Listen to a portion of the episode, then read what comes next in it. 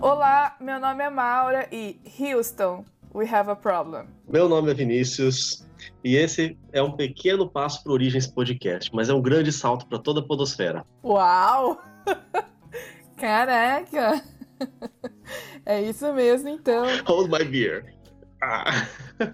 Bom, pessoal, estamos começando mais um episódio. Na verdade, esse episódio é a parte 2 sobre a série que nós estamos fazendo da NASA e a Conquista do Espaço, em que a gente começou a falar da missão Apollo. A parte 1 saiu na semana passada. E essa semana a gente tem o restante é, sobre as missões Apollo, em que a gente vai falar da missão 11 até a missão 17. É um assunto tão interessante, tão empolgante, que a gente poderia falar aqui o dia inteiro, então a gente resolveu fazer essa divisão até para ficar mais fácil para vocês entenderem e não ficar cansativo, né? Exatamente. E olha só que legal. Se de repente você assistiu o filme na Netflix, ou você vê algum do- documentário, ou você vê alguma coisa que você curtiu nesse episódio, Vinícius, o que, que dá pra fazer? A gente faz nas redes sociais.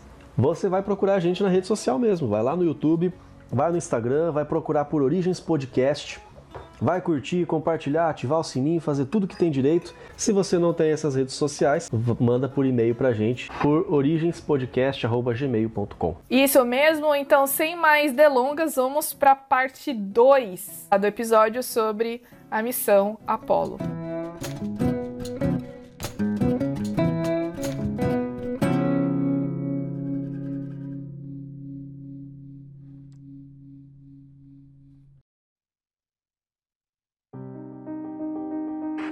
One small step for man, one giant leap for mankind.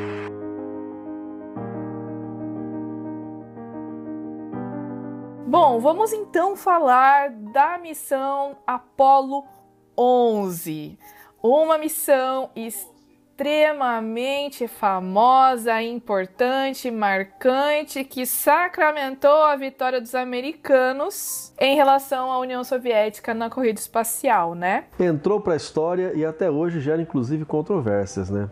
Pessoal que gosta de uma polêmica, gosta de uma teoria da conspiração, vai dizer que isso é tudo computação gráfica. Apesar que naquela época não existia isso, né? E não tinha nem tecnologia de adulteração de fotos. Mas tudo bem, deixa o pessoal falar o que tem que falar. É aquela coisa, né? Haters always gonna hate. Então os odiadores sempre vão odiar, né? Aquelas pessoas que gostam de uma conspiração sempre vão ter as suas teoriazinhas aí. Então, a missão Apollo, ela marca é, a- o alcance desse objetivo que o presidente Kennedy tinha lançado lá em 1961 no Congresso, né?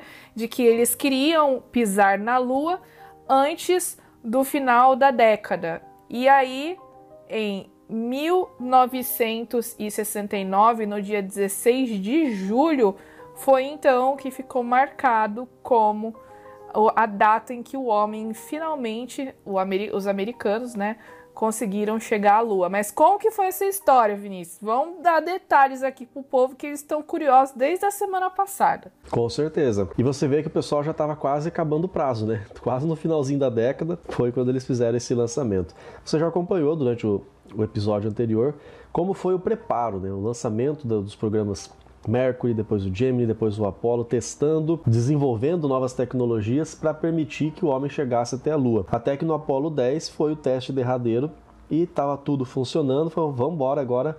O Apollo 11 vai ser a missão que vai pousar na Lua.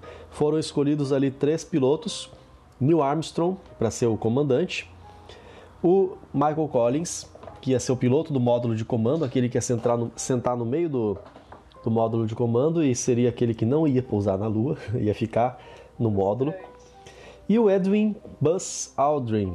É, na verdade, o nome completo dele é o Edwin Eugene Aldrin. E o Buzz é o o apelido dele, né? Não é o Buzz Lightyear, mas foi ao infinito e além, né? Ah, mas o Neil Armstrong ele foi o primeiro a pisar na Lua. O Buzz foi só o segundo, né? Bom, eu nunca posei na Lua, então para mim pode ser o vigésimo, que já é um grande feito. Mas não só por isso, o Buzz ele era extremamente inteligente, inteligentíssimo mesmo.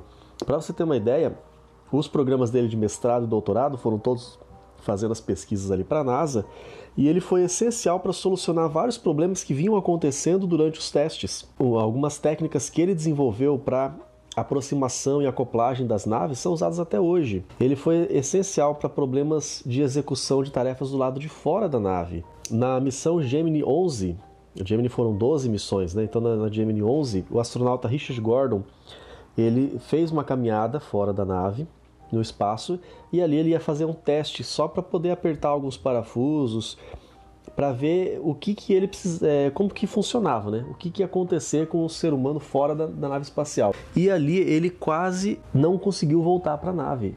Ele teve muita dificuldade por conta do ambiente de microgravidade. Você faz o esforço para prender o parafuso para um lado, ele vai para o outro. É, é um, um, um, negócio ali da, da parte da física que acaba complicando a vida. E os esforços que ele teve levaram ele praticamente à exaustão. Quase ele não conseguiu voltar. Quem solucionou esse problema? Edwin Eugene Buzz Aldrin. Esse cara ali foi sensacional. E as técnicas dele com pontos específicos de amarramento nas ferramentas e tudo mais, levando em conta a lei de conservação do momento angular, aí você vai para um livro de física estudar para saber o que é isso. Ele já sabia. Então o cara foi realmente um gênio. Quem estava comandando o Apollo 11 era o Neil Armstrong, também tem uma curiosidade sobre ele. Ele já havia comandado com sucesso a primeira acoplagem lá na Gemini 8, com um veículo que foi lançado especialmente para isso. Eles lançaram o veículo ficar em órbita e a Gemini 8 e outras Geminis também iam lá para testar a acoplagem nesse veículo. A primeira vez que foi com sucesso foi o Neil Armstrong que fez. Quer dizer, a gente tem ali dois gigantes na Apollo 11. É, eles ficaram aí é, cerca de 2 horas e 15 minutos, né? Fora da espaçonave. Eles trouxeram 21 é, quilos de material para a Terra, trouxeram rochas, etc, né? E foi aí nessa missão que teve aquela frase famosa, né? Que foi o, o Neil Armstrong que falou, porque ele foi ali o primeiro que desceu, e logo que ele estava descendo ali da escada, ele falou. It's one small step for man, one giant leap for mankind. Mas em português é o seguinte: este é um pequeno passo para o homem, mas um gigantesco salto para a humanidade.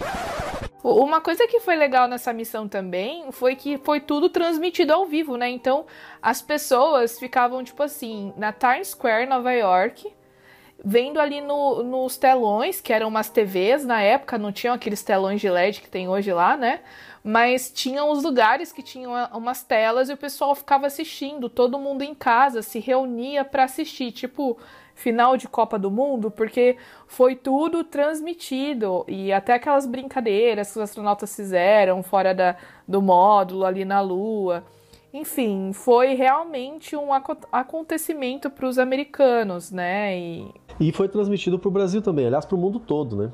Foram cerca de 600 milhões de pessoas que assistiram ao vivo pela TV. Se a gente for pensar no, na década de 60, na população que existia na década de 60, tinham o quê? Uns 2 bilhões de habitantes? Tipo, 25% das pessoas assistiram.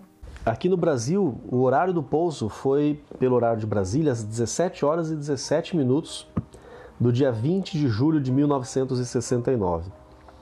Então muita gente realmente estava ali ávida para assistir. Até outra frase que ficou famosa ali foi do próprio Aldrin, Buzz Aldrin, quando ele foi o segundo, né? Ele seguiu o Neil Armstrong pouco depois ali que o, o Armstrong pisou na Lua, o Aldrin seguiu ele e quando ele olhou, ele falou o seguinte: Que desolação magnífica. Posso ver literalmente milhares de pequenas crateras de variadas formas, inclinações e granularidade. Eu acho que essa, essa missão foi interessante também para eles sentirem, porque eles não sabiam, por exemplo, qual era a espessura do solo lunar. Por exemplo, ah, eu vou pisar na Lua e vai afundar qual, até onde vai afundar o meu pé. Tipo, umas coisas assim, sabe? Então eles foram descobrindo também é, como que se comportava, como que o corpo se comportava ali. Então foi, foi uma missão assim de descobertas também, né? E olha uma curiosidade interessante que a gente tem, tem ideia, às vezes, de que eles pousaram na Lua e já abriram a porta, saíram correndo, pisando na Lua. Mas na verdade não é assim. Como a gente já falou tantas vezes aqui, cada detalhe é cuidadosamente calculado, cuidadosamente pensado, eles tinham um cronograma para seguir. A, a, o módulo lunar ficou na Lua por um pouco menos de um dia, ficou cerca de 21 horas e 36 minutos pousado ali na Lua. Mas logo que eles aluniçaram, esse, vou voltar nesse verbo, alunissagem, não é aterrissagem, porque não é na Terra, é na Lua. Logo depois disso, eles ficaram cerca de 6 horas e meia dentro da, do módulo lunar. Só depois que o Neil foi sair, depois o, o Buzz saiu também fizeram o que eles tinham que fazer, o reconhecimento, coletaram um pouco algumas amostras e aí voltaram para a nave e depois voltaram para a Terra.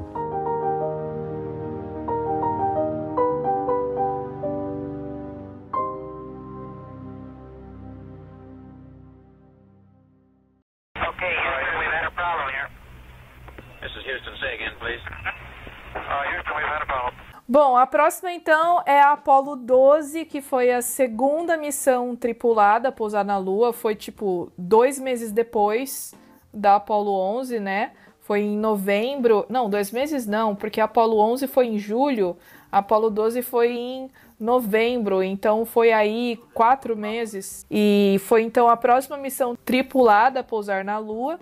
E também é, ele foi a primeira a fazer um pouso num lugar em que eles é, haviam escolhido, né? Então, antes de sair, ó, a gente vai pousar nesse lugar X, que foi pré-determinado. Então, foi a primeira, até porque foi a primeira que voltou depois, né? Então, os astronautas eles tinham que resgatar partes de uma sonda não tripulada que tinha sido enviada à superfície lunar dois anos antes, a Surveyor 3, e também trazer de volta à Terra para que esses cientistas eles pudessem estudar os dados que foram é, analisados por essa sonda que ficou dois anos na Lua, né? E aí dessa vez o foguete que foi com essa missão 12 foi o Saturn V e levou também três astronautas, o Pete Conrad, o Richard Gordon e o Alan Bean, lá do Cabo Canaveral. É, exatamente. Você mencionou um aspecto interessante ali quando falou que foi a primeira a pousar no lugar predeterminado. Ela seguiu praticamente os passos da Apollo 11. Só que a Apollo 11, mas não foi predeterminado? Não, não foi. Porque foi o seguinte: é, o, o, lugar que eles escolheram, quando estava ali já o módulo lunar se aproximando já perto para a lunissagem, se preparando ali, o próprio Neil Armstrong ele percebeu que ele não era um lugar seguro para eles pousarem porque haviam muitas crateras, o terreno era bastante acidentado, mais do que eles previam, mais do que eles tinham feito pelos reconhecimentos. Então ali o, o Neil ele mudou a configuração para semi-automático, significava que o computador continuava dizendo, é, cal calculando ali e controlando a força, mas a direção, os controles estavam na mão do Neil. Então ele foi mudando até chegar aquele, num lugar que ele percebeu que estava mais seguro. Na Apollo 12 isso já não foi preciso. Realmente onde eles calcularam era o lugar bom. Então eles aluniçaram ali, fizeram o que tinham que fazer, recolheram essa, essas partes dessa sonda, né? Eles foram estudar o que, que acontecia com o material que permanecia bastante tempo na Lua e aí retornaram e voltaram para a Terra. Foi outra missão com grande sucesso. E foi até uma missão com um clima mais descontraído, né? Porque já tinham ido antes para lá já sabiam mais ou menos o que eles deviam esperar ou não. E aí eles ficaram, é, eu acho que até mais tempo, eles ficaram sete horas, né, fora do, do módulo lunar. E ficaram no total de 31, 31 horas pousadas, pousadas na Lua, né? Então, eles trouxeram de volta fotografia, rocha, amostra do solo e também a parte da Surveyor, que é aquela sonda que eu citei agora há pouco. Já não era mais aquela grande novidade, né? E isso a gente reflete inclusive na próxima missão, na Apollo 13, porque o próprio o público mesmo já estava acostumado, né? Ah, já foi para a Lua, já não é novidade mais. O que, que aconteceu na Apollo 13 não foi nem transmitido ao vivo. Os astronautas eles faziam gravações dentro para mostrar como era a vida durante, dentro das espaçonaves ali. E na minha opinião, eu acho que a partir aí, então, dessa da Apollo 13 principalmente até a 14 foi meio que minando o interesse dos é, americanos em realmente acompanhar, né? Porque como você disse, na Apollo 13 os caras achavam que estavam fazendo uma transmissão para TV, mas na verdade nenhuma TV se interessou em transmitir, porque já estava virando uma coisa tipo assim comum. Ah, beleza, tem astronauta na Lua, tá de boa, né? e olha só que interessante. Nenhuma TV se interessou em transmitir ao vivo, né? Pouco tempo depois, não só as TVs americanas, mas o mundo inteiro estava ligado, com os olhos arregalados, as emoções à flor da pele acompanhando cada momento da Apollo 13. Nós vamos falar sobre o que foi essa Apollo 13 agora, porque realmente essa foi uma missão que deixou todo mundo super preocupado. Ela começou muito bem, começou tudo muito certo, até que não. até que deixou de dar certo, né? Deu ruim. E aí nós temos aquela frase famosa que a gente repete até hoje, quando os astronautas disseram assim: Houston, deu ruim. É. Traduzindo. é a tradução aí da, da, da, frase. Houston, we have a problem. Mas vamos, vamos é, acabar com o sonho das crianças de novo? Eu sabia que essa não foi a frase que eles falaram. Porque quando eles falaram isso, o problema já tinha acontecido. Eles não falaram nós temos um problema. Nós, eles falaram nós tivemos um problema. Foi no passado. Então seria assim: Houston, we've had a problem. Okay, Houston, we've had a problem here. This is Houston. Say again, please. Conjugar o verbo no passado. Mas que seja, a frase ficou por aí até hoje, o pessoal gosta bastante de usar. Sempre que dá algum problema em alguma coisa, o pessoal repete essa frase: Houston, we have a problem. Eu acho que se popularizou mais por causa do filme, né? Porque eles mudaram esse tempo ver verbal dessa frase porque os caras do filme achar, acharam que ia ser mais é, impactante, que ia causar mais emoção se os caras dissessem, ó, nós temos um problema, do que nós tivemos um problema, né? Tipo, ó, acabou de acontecer. E, e convenhamos, né? Quando o Tom Hanks fala essa frase é muito mais legal do que quando o James Lowell fala essa frase, né? A, a Apollo 13 também, ela foi, é, na verdade, ela teria sido a mais científica, né? Das outras missões, porque ela tinha o objetivo de, tra de trazer material para fazer um estudo da geologia lunar. Inclusive, uma coisa interessante é que os cálculos que foram feitos na trajetória de volta do módulo de comando, de volta desses astronautas, é, foi calculada como se eles estivessem com um peso de 100 quilos a mais, porque eles iriam trazer 100 quilos de rocha, né? Então, na hora que eles foram, tiveram aquele problema e tal, eles tiveram que refazer esses cálculos para saber exatamente como que eles fariam para poder voltar em segurança, porque não tinha aquele peso, né? E você vai lembrar no episódio anterior, porque com certeza você já ouviu o episódio anterior. Se não ouviu, para de ouvir esse imediatamente vai ouvir o anterior. Depois você volta a continuar a ouvir esse aqui. Mas lembra que a gente mencionou quão complicada era a reentrada na atmosfera você tinha ali um ângulo de no máximo variação de 2 graus. Se você variasse demais, ou você ia bater de frente e ia se esborrachar, ou você ia ricochetear e ia voltar para o espaço. E nós vamos falar daqui a pouco como é que a Apollo 13 estava delicada nesse momento. Eles não tinham outra opção, eles tinham que acertar. Ou acertava ou morria. Era simples assim. E essa diferença de peso foi suficiente para alterar a rota conforme o plano original. Então eles tiveram que correr, fazer os cálculos para corrigir essa rota quase que de última hora, com, até com defeitos nos sistemas de navegação, para poder é, realmente colocar a nave do jeito certo. Mas vamos falar que o problema é esse, né? Vamos tentar usar o nosso poder de síntese, porque aconteceu muita coisa, né? Mas basicamente, qual que foi o problema que fez iniciar todo, toda, toda essa situação da Apollo 13? Bom, então eu já vou falar o que, que foi e o que, que eles não sabiam. Porque lá, quando eu estava no módulo de comando, você não tem a visão inteira da nave. E na Terra, o pessoal também acompanhava por instrumentos, então era fundamental que esses instrumentos funcionassem. Nesse momento em que aconteceu o problema, já tinha caído o módulo 3, o estágio, aliás, o primeiro estágio, o segundo estágio, o terceiro estágio. Os três já tinham caído. Estava só funcionando lá o módulo de comando e serviço, acoplados no módulo lunar. Eles estavam lá no módulo é, filmando, fazendo essa transmissão ao vivo, mostrando como é que era a vida dentro da nave e tudo mais. Quando eles terminaram, pouco depois que eles terminaram essa gravação, eles receberam as orientações aqui da Terra, da central de comando deles lá de Houston, falando que eles tinham que acionar um mecanismo para circular, ventilar o, o oxigênio nos tubos de oxigênio. Nesse módulo de serviço, é onde a gente mencionou rapidamente no episódio passado, é onde tinham tanques de combustível, tanques de armazenamento de água e os tanques de oxigênio. O oxigênio ele era utilizado tanto para o povo respirar lá dentro e também era utilizado para fazer alguns sistemas funcionarem. Então eles tinham tanques ali bem volumosos de oxigênio. Ou seja, era a parte que tinha tudo o que era vital para os astronautas sobreviverem e para a missão continuar, né? E era fundamental que em alguns momentos eles tivessem que fazer circular esse ar dentro dos tanques, até para não congelar, para não, não, ter alguma, algum problema. Então eh, foram instalados uma espécie de ventilador, vamos chamar assim, né? dentro desses tanques, que era acionado por dentro da, do módulo de comando. Então veio a orientação, ó, pode ir lá e fazer circular esse, esse ar.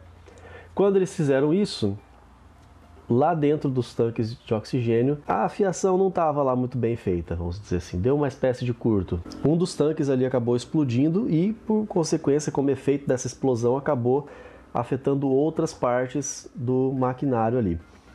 Aí você imagina, se coloca na pele do pessoal lá dentro da, da cabine de comando, do módulo de comando, os astronautas sentem essa, essa vibração bem grande, ouvem a explosão e vê que a nave começa a trepidar, eles começam a perder o, o controle. A vibração é muito grande. E os sistemas disparam, os alarmes acabam aparecendo. Em terra também, Houston começa a ver um monte de luzinha vermelha piscando. E aí que primeiro o John né, fala assim: Olha, Houston, nós temos um problema aqui. Nós tivemos um problema aqui. Houston pede a confirmação e aí o James Lovell, que era o comandante, ele repete a frase que foi ele que falou, então a frase que ficou mais mais famosa, né? Houston, we've had a problem. E eles não sabiam o que, que era, não sabiam o que, que era o problema, porque não tava, não tinha câmera, não tinha como dizer nada. E nem tinha como sair na janelinha assim para dar aquela olhadinha para ver o que, que tinha acontecido também, né? Não, não tinha. A janela não era virada para trás, ela era virada para frente, né? Era um cone, né? Lembra o módulo de comando é formato cônico até que eles começaram a ver os níveis de oxigênio. E aí viram que estava caindo muito rápido, absurdamente rápido. Aí eles tiveram que, em talvez bem pouco tempo ali, tomar a decisão que faz a gente ficar com dó do James Lovell, né? Você lembra que o James Lovell ele já foi, é, fez uma, participou de uma missão lá na Lua, né? Só que não foi uma missão em que ele deu a, que ele pousou na Lua, ele deu a volta. Foi lá na Apollo Oito. Então eles deram a volta, entraram em órbita e depois voltaram. E agora ele estava todo lá empolgado para descer e ali eles tiveram que tomar a triste, a terrível e urgente decisão de não descer na Lua. Apolo 13, por isso que fala que foi um fracasso, porque eles não, não desceram na Lua, era para descer e não desceram. Por quê? Se eles descessem, eles gastariam o pouco que restou de oxigênio, terminaria tudo que tinha de eletricidade, de energia e eles não iam conseguir fazer a nave voltar. Eu imagino que deve ter sido bem, bem triste, né? No filme Apollo 13 eles mostram realmente como é que foi essa decepção e, e eu me solidarizo com ele, porque realmente deve ter sido uma, um desapontamento muito grande. Inclusive, o James Lovell, o Jim Lovell, ele escreveu um livro em que, que serviu de base para esse filme Apollo 13. Né? Bom, aí, enfim, é, eu acho que é, a gente não pode ficar dando muitos detalhes aqui, mas se você assistiu o filme, você vai conseguir ver, ter um, uma ideia do que eles passaram, mas eles tiveram muitos problemas, porque quando resolvia alguma coisa aparecia outra, depois resolvia, resolvia outra coisa, aí eles tinham que resolver outra coisa. Então, eu imagino que tenha sido horas e uns dias ali bem complicados, porque eles tiveram que passar frio, tiveram problemas com, por exemplo, o sistema de. Eles não podiam fazer xixi e eliminar o xixi no espaço, por exemplo, porque ia gastar energia, tipo umas coisas assim, né? Então, eles estavam consumindo mais oxigênio.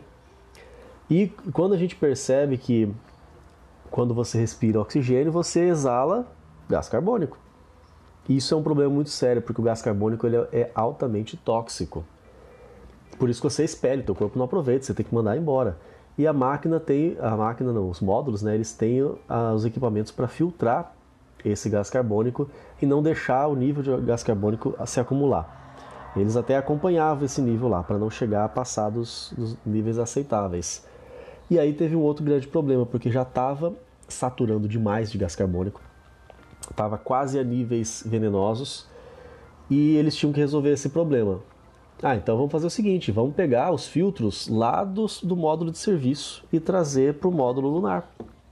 Resolve o problema, não está sendo usado lá mesmo. Só que não, porque os, os filtros do módulo lunar eles tinham um formato arredondado e os filtros do módulo de serviço tinham um formato quadrado. tipo assim, mano, por que não padroniza esse negócio? Estamos na NASA, por favor. E aí você vê que de repente eles têm que correr para criar uma solução com os equipamentos que eles têm ali para poder adaptar esse filtro quadrado, meio cúbico, né, para um outro filtro que tem um formato circular. Então eles tinham que usar, para você ter uma ideia, eles usaram ali sacos plásticos, fita adesiva, mangueiras. é o que eles tinham à disposição, não tinha muito o que fazer. E olha só, deu certo. Funcionou, conseguiram reduzir os níveis de gás carbônico a níveis aceitáveis e esse problema foi resolvido. Enfim, né? Eu acho que, cara, realmente eles mostraram que eles manjam das coisas. Eu acho que foi um trabalho não só dos três que estavam ali, mas também de toda a equipe em Houston, né? Porque todo mundo teve que fazer alguma coisa, dar um jeito em alguma situação que nunca ninguém tinha planejado. Tinha procedimentos ali que não é, não estavam programados, tipo assim, eles nunca imaginaram que aquilo podia dar errado, então eu acho que com certeza eles aprenderam bastante também depois da Apollo 13, né? E você vê uma situação sucedendo outra, né? Começa a resolver um problema, já aparece outro, começa a resolver esse outro, aparece outro, e vem vindo. E, e cada um desses problemas tinha um altíssimo potencial de levar os astronautas à morte. Por isso que a gente falou que, que no começo desse, desse Apollo 13 que a mídia de repente se interessou. Você passou a ter ali jogos, eventos esportivos em que o pessoal fazia um minuto de silêncio para uma oração em prol dos é, tripulantes da Apollo 13. Você vê governos no mundo inteiro publicando notas em apoio. Do começo ao fim, foi aquele que mais teve chance de causar uma tragédia muito, muito grave na vida daqueles astronautas. Um trágico triunfo, né? Porque assim, foi a primeira vez que aconteceu esse tipo de problema enquanto os astronautas estavam no espaço. Porque antes tinha acontecido, por exemplo, é, no lançamento, na volta, mas enquanto, tipo assim, um risco real, oficial, de que os caras pudessem ficar perdidos no espaço, foi a primeira vez que aconteceu, né? Com certeza. Mas foi um fracasso bem sucedido porque deu tudo certo. No final, eles conseguiram, contra todas as probabilidades, Talvez aquela história de que eu vi 14 milhões de futuros e em um deles a gente vence. Ah! Ninguém conhece essa história, né? Não, ninguém conhece essa história. Você tá comparando o triunfo da Apollo 13 com o triunfo dos Vingadores na Guerra Infinita, é isso mesmo? Com certeza. Depois ali até o James Lovell falou assim, não, mas é, eu sou o Iron Man. Não, não, não falo isso não. E sem, sem a ajuda do, do Homem Estranho, né? Hã? É Homem Estranho? Sem a ajuda do Estranho. É, o Senhor Estranho, Doutor Estranho, né? Doutor... Nossa, a gente tá muito bom de Doutor Estranho. Homem Estranho foi o melhor. E aí, quando eles pousaram, eles falaram assim: Nós somos inevitáveis. Ai, meu pai amado. Misturamos tudo agora, foi uma maravilha.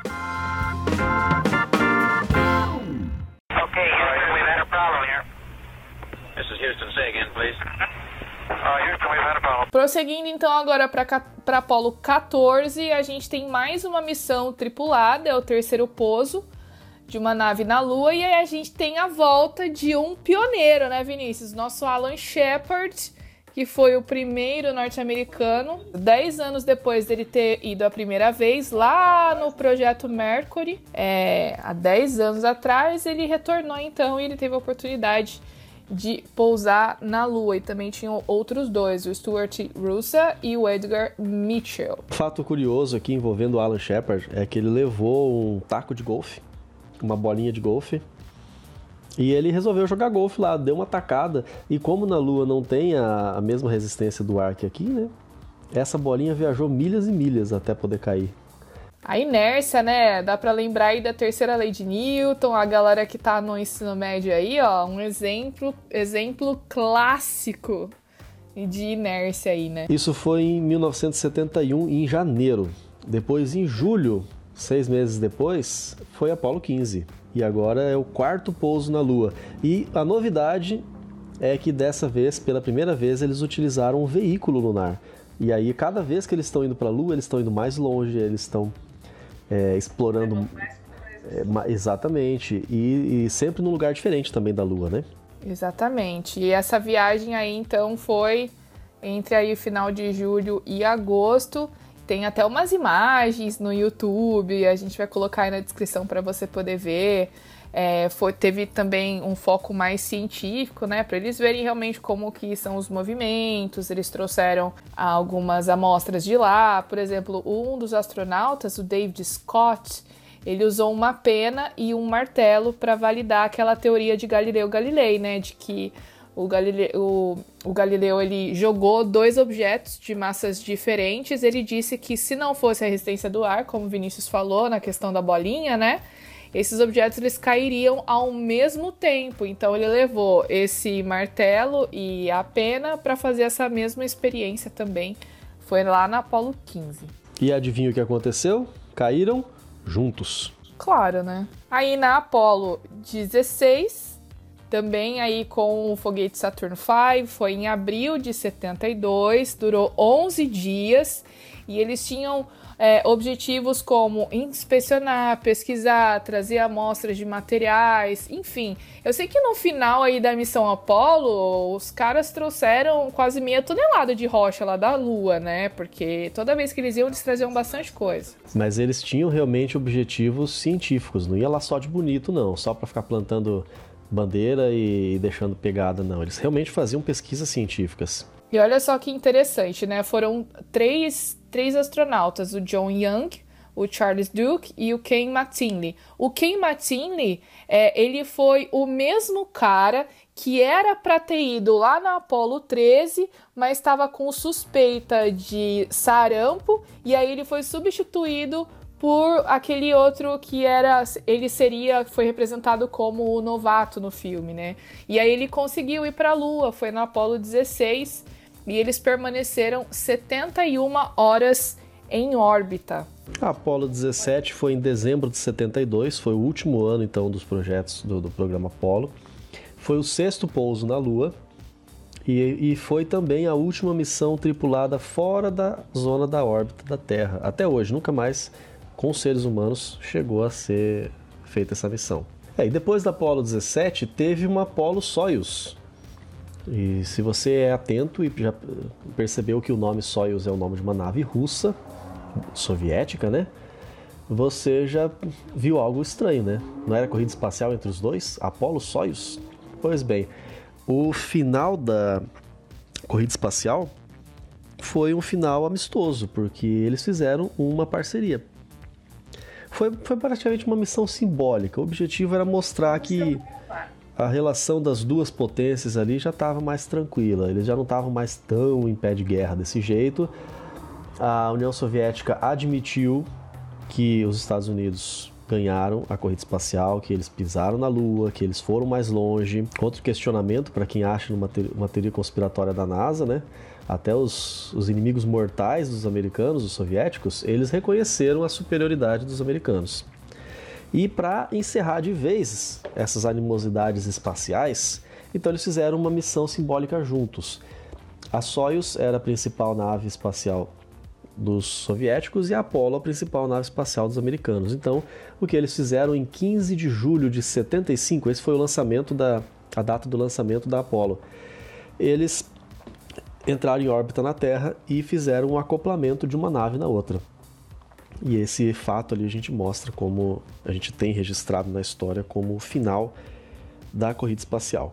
É, e assim, existiam planos aí para Apolo 18, 19, 20, 21, mas eu acho que foi o que a gente falou anteriormente, né? Eu acho que acabou, a população acabou perdendo interesse e aí acabaram é, tendo questões de corte de orçamento, interesses políticos e tal. E aí houve o encerramento do programa Apollo. E aí vem o nosso questionamento final. Agora eles já tinham vencido a corrida espacial, já não tinha mais muito o que fazer. E o corte de verbas foi determinante para poder cancelar essas Apolos, essas missões 18 a 20, né? alguns falam 21 porque o contexto que os Estados Unidos estavam passando agora já envolvia ali guerra do Vietnã, e vocês sabem que a própria população americana se voltou contra o governo por conta da guerra do Vietnã, né? eles pediam o fim dessa guerra. E foi uma guerra que os Estados Unidos perdeu, acho que é a única guerra que os Estados Unidos perdeu. Então ali estava ferindo um pouco o ego norte-americano. Além disso, tinha um movimento muito forte em torno dos direitos civis. Então você vê contextos políticos, contextos econômicos, contextos sociais bastante delicados. Depois de seis missões para a Lua, depois de tantas experiências que já tinham feito, não fazia realmente sentido investir nessa, em, em continuar o programa Apollo. Então eles resolveram direcionar esse, essa verba para outros programas e para outros projetos do governo que não necessariamente envolviam a, o programa espacial, né? Eu acho que isso basicamente responde àquela famosa pergunta que tem muita gente da teoria das, da conspiração que diz: ah, mas nunca mais a, a NASA mandou gente para a Lua, não sei o que, né? Então acho que responde isso porque não tem interesse, né? Não é mais interessante para a população, para o governo investir tanto dinheiro num lugar que já foi muito explorado fisicamente e agora com a tecnologia pode ser explorado de longe, né? Tem planos para retornar à Lua, inclusive agora com o governo Trump, é, esses planos estão voltando à tona. Esses planos já vêm desde a década de 90 para a Lua e para Marte, inclusive enviar missões tripuladas. Agora o que está sendo é, estudado é de montar uma espécie de base na Lua, ou melhor, na órbita da Lua, para servir de interposto, para você enviar missões até essa base e depois, a partir dessa base, enviar para Marte. Isso ainda está sendo estudado, está sendo é, preparado, então deve ser, talvez, aí nos próximos 15 ou 20 anos, o, o carro-chefe aí da NASA. É, o, o programa chama Artemis, né? Inclusive, uma coisa interessante que a gente não falou é que no ano passado, em 2019, então fez 50 anos né, do primeiro pouso na Lua da Apollo 11. E nesse momento, então, como o Vinícius disse, o governo americano se prepara, a NASA se prepara para lançar o programa Artemis, que seria esse uma nova missão para a Lua, inclusive levando pela primeira vez mulheres, né? E os planos são de que a primeira missão voe em 2024, mas sabemos que tem muito tempo até lá e muita coisa pode acontecer, principalmente porque estamos em ano de eleições americanas. Então, se o Trump não ganhar, pode ser que os planos realmente mudem, né? Realmente, além da questão muito importante financeira, você tem a questão política, né? E isso envolve aspectos fundamentais para ser levado adiante qualquer programa como esse. E para encerrar, então, nós vamos deixar aqui com vocês alguns aprendizados. O que, que a gente aprendeu com essas missão, missões Apollo? O que, que isso trouxe de conhecimento, agregou conhecimento para a gente? Especialmente o conhecimento sobre o próprio satélite, né? Além de toda a tecnologia, a gente chegou a mencionar naquele episódio de quando, lá no começo, os primeiros episódios do podcast, quando a gente falou que a, que a ciência deu, deu bom, né? O que aconteceu de bom com a ciência, a gente mencionou alguns avanços que as tecnologias desenvolvidas pela NASA ou por empresas relacionadas com a NASA nesses programas acabou trazendo de bom para a gente. Mas o conhecimento, especialmente da, das missões Apollo, que foram essas missões até a Lua, olha lá, eles trouxeram cerca de 380 a 400 quilos de material da Lua, dentre as suas seis missões que pousaram lá. Então nós aprendemos primeiro que a Lua é constituída de material rochoso, não só isso, mas que foi um material fundido ao longo do tempo e que é originário de erupções vulcânicas e choques de meteoritos. Agora a gente tem a comprovação disso. Também que ela possui uma crosta bem grossa de cerca de 60 quilômetros, tem uma litosfera praticamente uniforme, essa camada rochosa, praticamente uniforme, não tem aí um, um Himalaia igual a gente tem aqui no, na Terra, né?